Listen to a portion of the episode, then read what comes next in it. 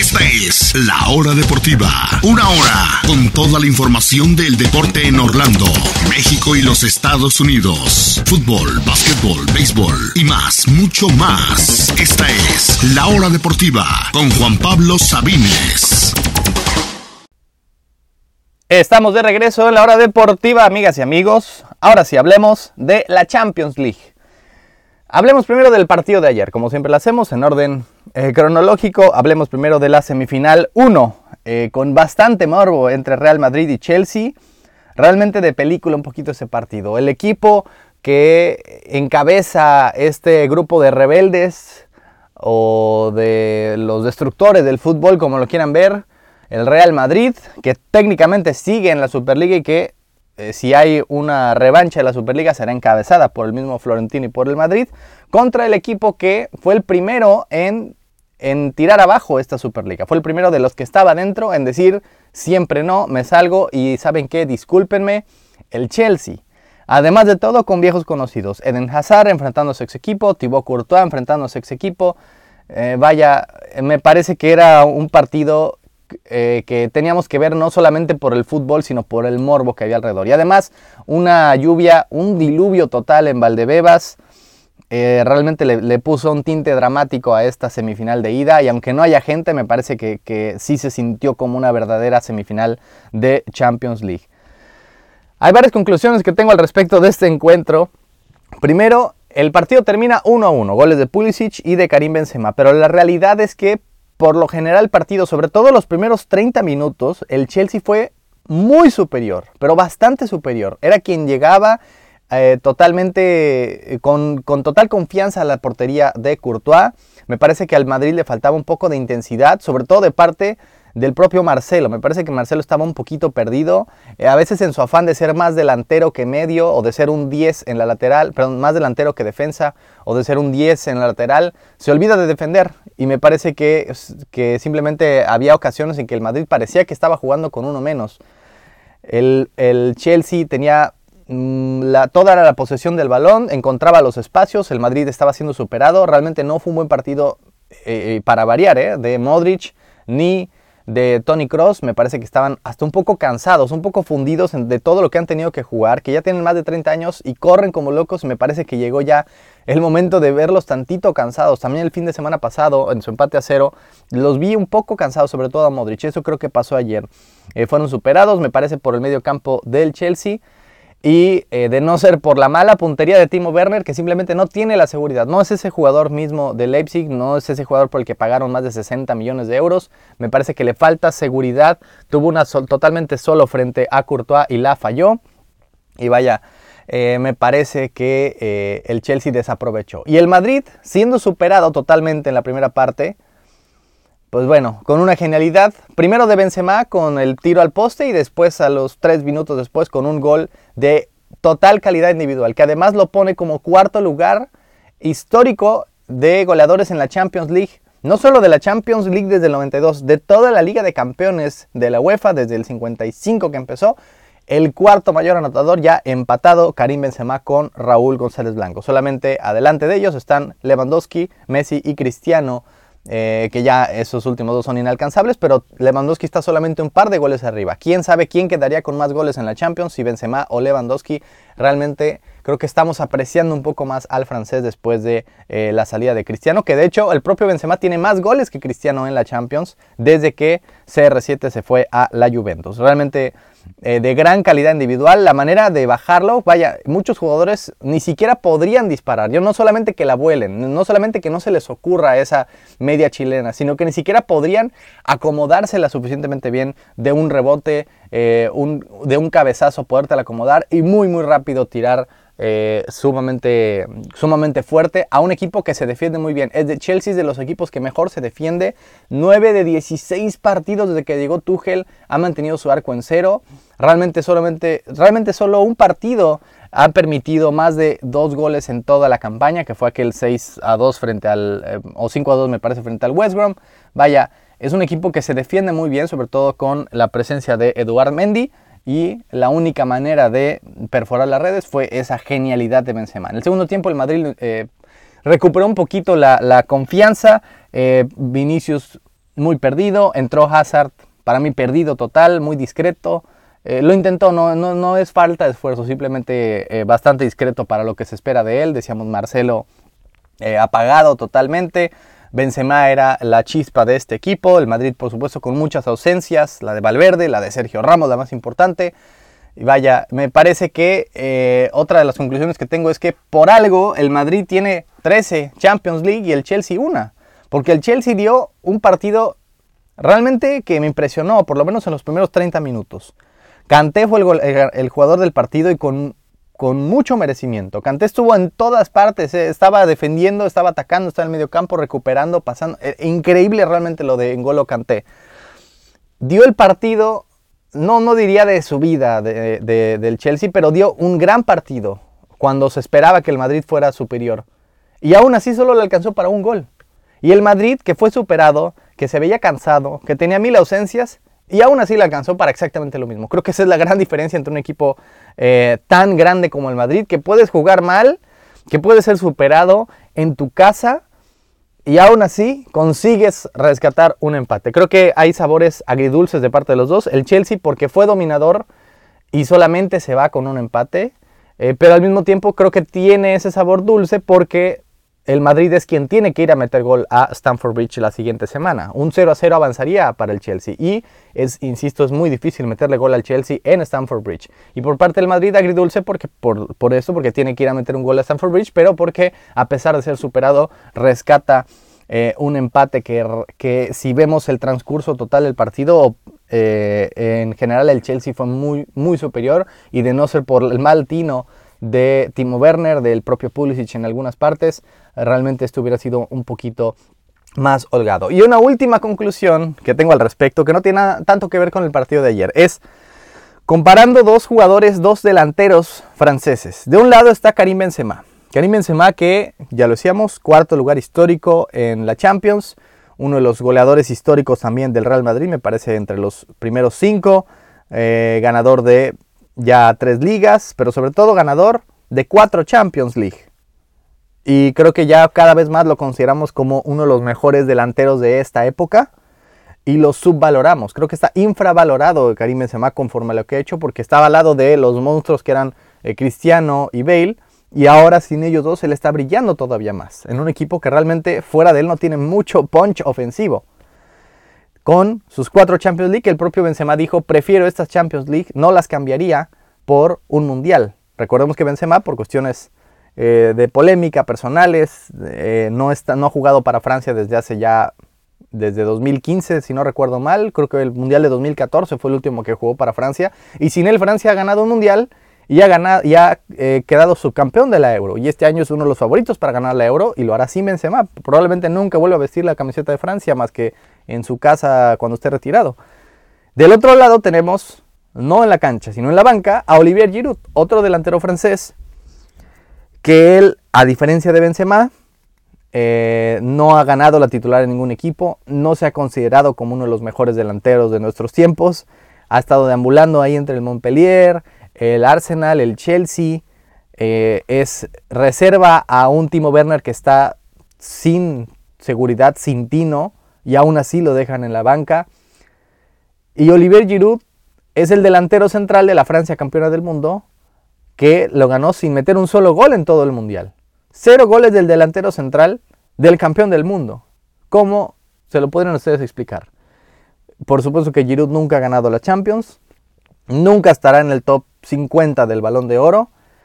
Y vaya, lo más que ha hecho es ser ese delantero central que gana el mundial. Esa es la diferencia, digamos, entre los que quieren considerar el mundial como un todo y los que vemos la carrera de un jugador, por supuesto, considerando el mundial como lo más importante, pero no como el todo. ¿Qué preferirían ustedes tener? ¿La carrera de Giroud siendo suplente, nunca siendo considerado como uno de los mejores, teniendo la mitad de goles que Benzema, estando en equipos más discretos, pero campeón del mundo, aunque sea que no anotaste ningún gol, pero estuviste ahí, jugaste la final, no anotaste nada, pero fuiste campeón del mundo. O la carrera de Benzema en el Real Madrid ya por 13, eh, 12 años, uno de los máximos ídolos históricos de tu club, de los máximos anotadores históricos de tu club, de la liga, de la Champions, ganador de cuatro Champions, en las que todas fuiste tu parte principal. Y no solamente no, no ganaste el Mundial, sino que ni siquiera ya juegas con tu selección de hace seis años. ¿Qué carrera preferirían ustedes tener? ¿Quién creen que sea más importante a futuro? E, en, los libros de historia del fútbol, ¿quién va a tener un lugar más alto? ¿Benzema o Giroud? Creo que me parece un, gran, eh, una gran comparación que hacerla y quería simplemente mencionarla. Pero bueno, ¿cómo fue el partido de hoy entre París y Manchester City? El que a mi parecer es la final adelantada. Lo vamos a comentar al regreso de esta pausa, no se vayan. Seguimos analizando la Champions y después el draft de la NFL, ya nuestro último mock draft, aquí en la hora deportiva después de esta pausa. No se vayan. Ya volvió la adrenalina. Esta es la hora deportiva por la mejor 1340. Ya regresamos a la hora deportiva en este miércoles 28, miércoles de Champions League. Ya hablamos del partido de ayer entre Chelsea y Madrid. Acaba de terminar hace una media hora el encuentro entre Manchester City y PSG. El Manchester City gana 2 a 1. Nunca en su historia había estado tan cerca de la final de la Champions. De ninguna final europea, de hecho, en, eh, su historia, el, el club Citizen. Pero hay mucho que comentar, mucha tela donde cortar al respecto de ese partido. Hay varias conclusiones. Primero, no podemos analizar un partido solamente por su resultado final. Si solamente llegan y ven el marcador 2 a 1 City ante el Paris Saint Germain en París, en el Parque de los Príncipes, dirían, bueno, es que el, City dominó de seguro. No, realmente no fue así. El PSG dominó el partido. El PSG estaba jugando como quería y a los Citizens ya estábamos hablando de que vaya, de que hay, que hacerle una brujería a este club porque no sabemos qué pasa, sobre todo en la era Guardiola, que a pesar de, que ser el, de ser el mejor equipo en la cancha, se queda corto. Algo le pasa a sus jugadores. Hay una que falla Foden en el primer tiempo que se la tira Keylor a las manos. Que el propio Stoikov en la transmisión decía, eso tiene que ser abajo. Y vaya, eso, esa misma Foden en la Premier League la mete 9 de cada 10 veces, pero en la Champions falla. No creo que sea una cuestión de que le falta un delantero, porque así ha dominado eh, la Champions, la Premier League y todos los torneos que ha jugado prácticamente en esta temporada. Al City lo que le hacía falta era, era psicológico, no es eh, que Guardiola hiciera un movimiento extra o no, que falta un jugador o no, porque tiene todos los jugadores, tiene todo el talento del mundo el Manchester City. En cuanto a la plantilla, se le puede parar al tú por tú contra todos. Y en cuanto a entrenador, pues que, eh, lo mismo podemos decir. Es una cuestión psicológica, me parece que le falta, que le pasa al Manchester City en este tipo de instancias, en cuartos, en semifinales ahora eh, de Champions, en los que simplemente algo le pasaba al Manchester City. Porque en el primer tiempo parecía que la historia iba a ser la misma de siempre con el City y con Guardiola, se quedaban cortos. Guardiola, a pesar de que ganó su primera semifinal, la segunda la perdió de manera agónica y la tercera la ganó, de ahí ha perdido las siguientes cuatro semifinales de Champions que ha dirigido. Eh, eh, bueno, perdón, la, ha perdido las siguientes tres y esta es la cuarta y que ya la estaba perdiendo. El Paris Saint Germain estaba jugando como quería e inclusive el propio Manchester City dijo, el propio Pep Guardiola dijo más bien, no vamos a dejar que nos gane Mbappé y Neymar. Y París básicamente dijo, ok, acepto el reto porque lo estaban ganando sin que Neymar y Mbappé fueran realmente sus mejores jugadores. Neymar estaba muy cómodo haciendo gambeta tras gambeta, tirando taquito, este, la bicicleta, lo que quieran. Pero realmente no era él quien finalizaba las jugadas. Era más un poco Di María, eh, un poco Gueye, un poco Paredes. Era, eran los que estaban atacando más de parte del PSG y los que estaban finalizando las jugadas. Y en el gol pues llega Marquinhos en un gran cabezazo dentro del área en el que pierde la marca y que el capitán de Paris Saint Germain anota un gol que daba justicia al, partido hasta ese momento. Hasta el primer tiempo eh, estábamos ya diciendo, eh, estaba yo ya planeando eh, esta sección y, planeando por las razones por las que al Manchester City simplemente no se le da en esta instancia. Pero luego viene lo impensable, que es que al Manchester City le sonríe la suerte. Y es que le ha, le ha jugado mala pasada la suerte en montones de partidos entre goles anulados por el VAR de último minuto, entre que sale un Mbappé o errores propios, el Manchester City, a pesar de dominar los partidos, los perdía, sobre todo los importantes en cuartos de Champions. Ahora, en esta ocasión, la suerte le sonríe y a pesar de no ser el mejor equipo y a pesar de que casi no estaba generando peligro, mucha posesión, pero sin generar realmente peligro sobre la portería de Keylor, pues bueno, el propio Keylor que lo hemos alabado aquí un montón de veces y que fue clave en la serie tanto frente al Barça como frente al Bayern, realmente se equivoca y se equivoca gacho. Un centro de Kevin De Bruyne en un momento en el, que, el partido en el que PSG tenía todo controlado, en que no encontraba la manera de, llegar a portería un centro que no traía absolutamente nada y Keylor se lo come. En parte es, entiendo, me pongo un poco en los zapatos, en los guantes de Keylor y veo que, el centro parece que va, a ser, eh, que va a ser disparado un par de veces, nadie lo toca y se acaba metiendo a la portería. Me recuerda inclusive a uno de, de guardando las diferencias, ¿verdad? Pero de, Jesús Corona contra Pumas hace un par de años, que Pumas empata el partido de último minuto gracias a un centro que no llevaba nada y que el Chuy, Chuy Corona mide mal. En esta ocasión es un poco parecido, lo mide mal Keylor Navas, espera que haya un remate, no lo hay, la pelota se mete cuando no llevaba absolutamente nada, ni siquiera era eh, la intención ir a portería. Se mete un poco con fortuna del Manchester City y la mala decisión de parte de Keylor Navas que realmente no hemos visto muchas. Vimos una en el partido frente al Bayern,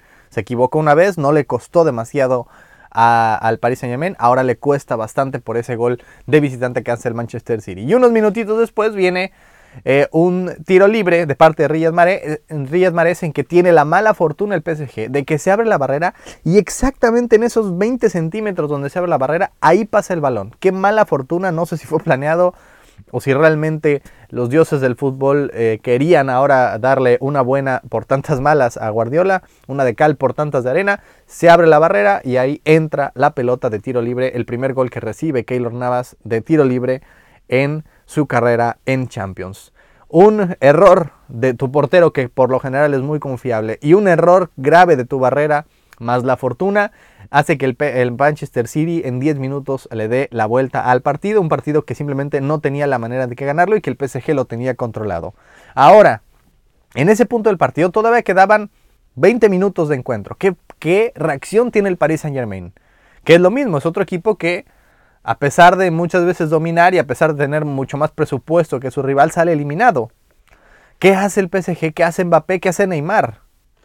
Se enojan y comienzan a desesperarse, comienza a desesperarse el Paris Saint Germain. Viene una falta terrible de huella, una roja directa sobre Gundogan, totalmente merecida, hasta da un poco escalofríos esa, esa entrada con los tachones por delante sobre el tobillo, eh, con, con, total justicia el árbitro, sin necesidad de VAR, eh, sin necesidad de ir al VAR a revisarlo, se lo pensó un poquito, pero lo expulsa de manera directa, realmente no había, no había demasiado que pensar, una vez uno ve la jugada bien, no hay duda de que es roja. El PSG se desespera, a pesar de que estaba dominando el encuentro y que podía haber buscado el empate, se desespera. Empieza a tirar patadas y empieza a desesperar eh, tanto Neymar como Mbappé. Neymar, Neymar, que en el primer tiempo había, había controlado el partido. Él era quien estaba tirando taquitos, tirando, eh, haciendo la, bicicleta, lo que quería hacer Neymar al primer, en el primer tiempo, sobre todo en los primeros 50, 60 minutos de partido, en vez de hacer algo por empatar el partido, empieza a reclamarle a los rivales, empieza a tirarse, empieza a guardar el balón. Vaya, no no vimos ese carácter de Neymar, que sí le hemos visto y creo que, es lo que separa. No, no lo separa mucho en talento eh, eh, a Messi o a Cristiano, pero lo que lo separa de ser tan grande como ellos, además de la, la exorbitante cantidad de goles que tienen los otros dos, es para mí el carácter. Tanto Cristiano como Messi tienen mucho más carácter que Neymar, sobre todo en momentos importantes. Van a decir lo que quieran de de Messi o de Cristiano, pero ellos han ganado montones de títulos metiendo ellos los goles decisivos en las finales. A Neymar le falta eso, le falta ese carácter de tomar la pelota y hacer algo distinto, algo que solamente él pudiera hacer. No solamente no lo hizo, ni siquiera lo intentó, ni siquiera se enfocó en eso. Estaba realmente desesperado, enojado y no le ayudó a su equipo en absoluto. Mbappé un poco eh, desapercibido también realmente eh, lo hizo bien en el primer tiempo para generar gol, para generar, perdón, eh, oportunidades de ataque, pero él no era realmente quien finalizaba las jugadas y al momento que PSG se va abajo tampoco lo vimos realmente aparecer. Me parece que es un partido difícil de descifrar porque si lo vemos como un un completo. No es el partido más brillante de Pep. Este Manchester City, como juega hoy, no creo que gane una final ante un Chelsea o ante un Madrid. Así jugando como juega hoy. Lo gana por fortuna y por errores del rival, pero realmente hay mucho que mejorar del Manchester City, que es un equipo que tiene todo el talento, todo el presupuesto, el mejor entrenador del mundo y aún así da, puede dar estos bodrios. La suerte le sonríe, pero muy fácilmente este partido hubiera acabado 2 a 0, 3 a 0 a favor del PSG, eh, conforme lo que vimos el primer tiempo. Vaya, y a, lo que hemos visto históricamente que pasa con el City en este tipo de instancias. Y de parte del otro lado, de parte de Pochettino también es difícil descifrarlo porque el propio Pochettino hizo un trabajo excelente. Supo la manera de, sin, sin, necesitar tanto de Mbappé y de Neymar, que los intentaron neutralizar, estaba generando más ataque, estaba controlando el partido y estaba adelante en el marcador en casa y dejando en cero al Manchester City. Vienen dos errores de su equipo y con bastante fortuna para el Manchester City que realmente Pochettino se le van muchos a tirar en contra de él, que no hizo ajustes, pero vaya, es una cuestión que, que a veces está más allá de ti. A veces la suerte juega, lo vimos hoy. Son cosas que están más allá del alcance del entrenador. Él no puede meter a decirle a Keylor Navas cómo porterear. No puede. Él no puede meter a decirle a la barrera cómo ponerse. Pues vaya, eh, son cuestiones que van más allá de la mano del entrenador. Que lo hizo bien Pochettino, lo, lo armó bien, lo planeó bien y le estaba saliendo hasta esos errores. Y de Guardiola y del City que estaban teniendo un partido flojo, a diferencia de lo que le hemos visto en la Premier League este año. Y pues que la fortuna por primera vez le sonríe. Así que 2 a 1 el Manchester City lo gana de visitante. Con eso el París tendría que salir a ganar, eh, a meter dos goles por lo menos en el Etihad el próximo martes. Complicado, un 1-0 no es suficiente para Paris Saint Germain. Solamente metiendo dos, goles, dos goles allá eh, podrían avanzar a la siguiente ronda. No suena imposible, pero necesito ver más carácter. Más carácter de Mbappé y más carácter sobre todo de Neymar. Conforme a lo que vimos el primer tiempo o el día de hoy, no, no suena, no imposible. Ahora, dudo mucho que el Manchester City dé un partido tan malo en la siguiente semana. Yo creo que los dos equipos ingleses han de estar sonriendo, son los que quedan sonriendo un poquito de esto. A mí personal me encantaría una final entre equipos ingleses. Claro, eh, hay, mucho morbo si fuera Guardiola frente al Real Madrid, una guerra que se viene cocinando desde hace mucho tiempo. Habría mucho morbo también si fuera, por supuesto, PSG Madrid o PSG Chelsea. Creo que cualquier final sería una gran final. A mí me gustaría más que todo una final entre equipos ingleses. Es una gran rivalidad y eh, creo que son los que eh, son los que quedan sonriendo tras estos partidos de ida. Así que Chelsea y Real Madrid empatan a uno en España y en París eh, los, los, parisinos, el PSG pierde 2 a 1. Goles primero de Marquinhos y le da la vuelta con errores de Keylor después de la barrera. Goles de Kevin De Bruyne y del argelino Riyad Mahrez. Mañana tenemos Europa League, Arsenal Villarreal, Manchester United también estará jugando frente a la Roma. grandes semifinales de, de Europa League a las 2 de la tarde. Nosotros vamos a una pausa, ahora sí, para hablar largo y tendido sobre el draft del día de mañana. Vamos a una pausa y continuamos en la hora deportiva.